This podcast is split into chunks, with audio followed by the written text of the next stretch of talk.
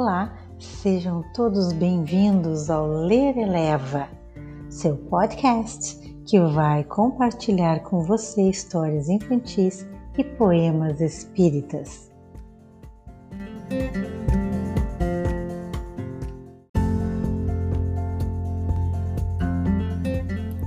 Olá, você vai ouvir agora a história O Socorro do Céu, uma história do livro Uma Razão para Viver, de Richard Simonetti. Vem comigo.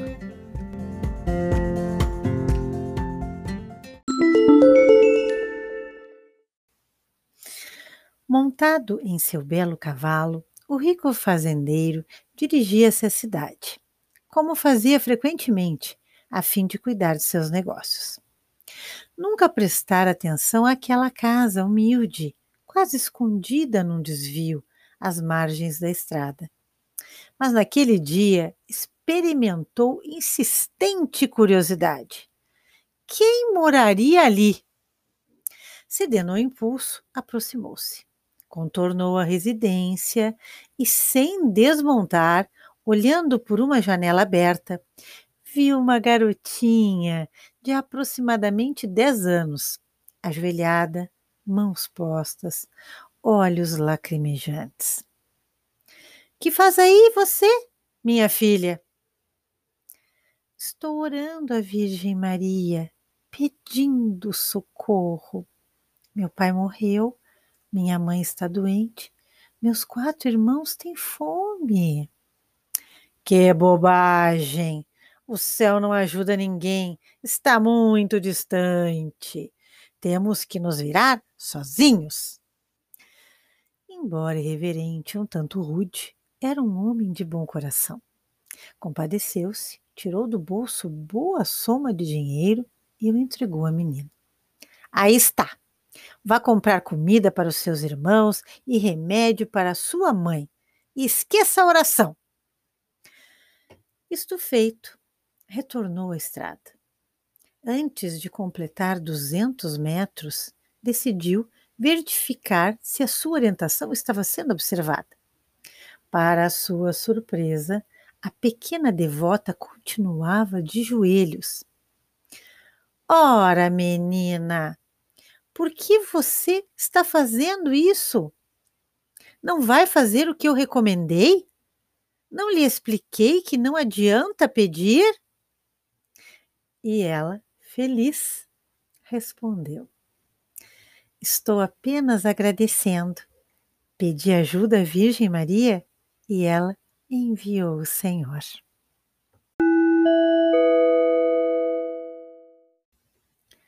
Consagrada por todas as religiões, a oração é o canal divino que favorece a assimilação das bênçãos do céu.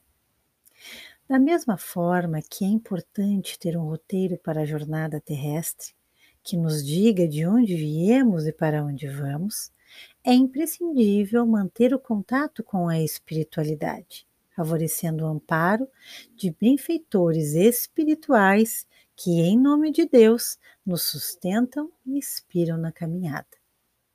Esse apoio manifesta-se de duas formas: objetivamente como na história narrada, em que mobilizam as circunstâncias em nosso favor. Subjetivamente, em que nos falam pelos condutos da intuição, oferecendo-nos equilíbrio e serenidade para enfrentar trechos difíceis e incontornáveis do caminho. Há quem diga é só ensaiar a oração e sinto uma insuperável lassidão. Adormeço de imediato. Bom, se orarmos somente ao deitar, estamos sonolentos. Fica difícil muitas vezes até de pronunciar um Pai Nosso. Neste particular, não é recomendável a repetição de fórmulas verbais que transforma a oração em um mero exercício vocal, sem repercussão maior em favor de nossa harmonia interior. O próprio Pai Nosso não deve ser tomado a conta de uma poção mágica, cujos os efeitos estejam subordinados à repetição. Trata-se, na realidade, de um roteiro para orar. Jesus começa explicando o fundamental. Devemos ver em Deus nosso Pai, dirigindo-nos a Ele como a, a veneração e o respeito de quem santifica o seu nome. E termina com o expressivo assim seja, exprimindo a disposição que deve estar sempre presente em nós, no sentido de cumprirmos os desígnios do Criador. E quais seriam eles? Jesus os define na própria oração dominical, nos tópicos que aborda, dentre os quais destacaríamos a intransferível necessidade de superarmos mágoas e ressentimentos que tenhamos de alguém. Perdoai-nos as nossas dívidas, assim como perdoamos aos nossos devedores. Já que é inconcebível reverenciar a um pai querendo mal aos seus filhos.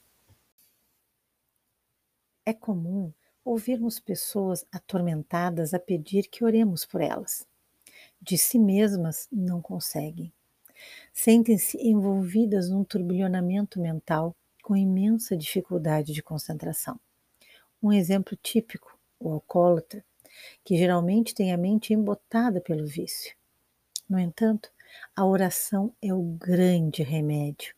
Em situações assim, a pessoa deve simplesmente abrir seu coração e conversar com Deus, como filho que pede o socorro do Pai. Com a oração, aprimoramos nossa sensibilidade, nossa capacidade de nos ligarmos a Deus que, em Sua infinita bondade, espera que lhe estendamos as mãos para nos erguer das perturbações para o equilíbrio, da tristeza para a alegria, da enfermidade para a saúde, da indiferença para o serviço do bem.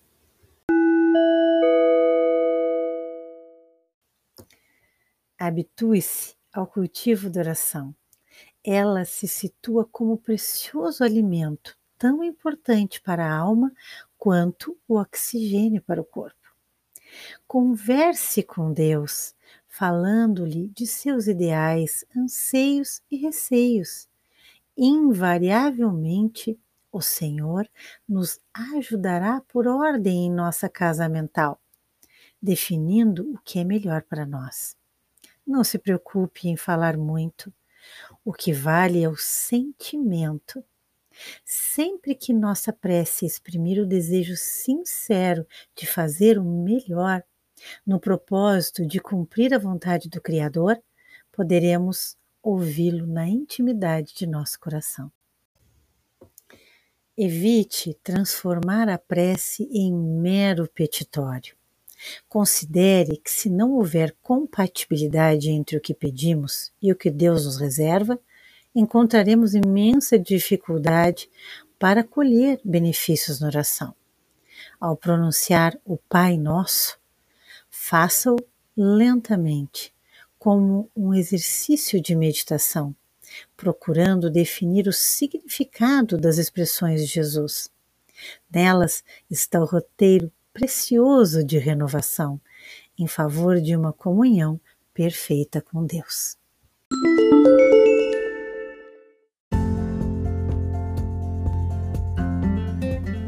E acompanhe no próximo episódio a leitura de poemas. E a poeta escolhida foi Alta de Souza, do livro Parnaso de Além Túmulo. Vamos ler o poema A Mãe e a Prece.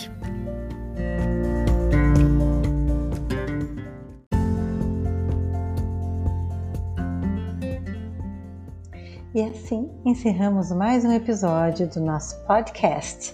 E você que estava ouvindo, tenha uma semana abençoada, fique bem, faça uma prece com sua família. Um grande beijo e gratidão por permitir que eu entre na sua casa. Paz e luz.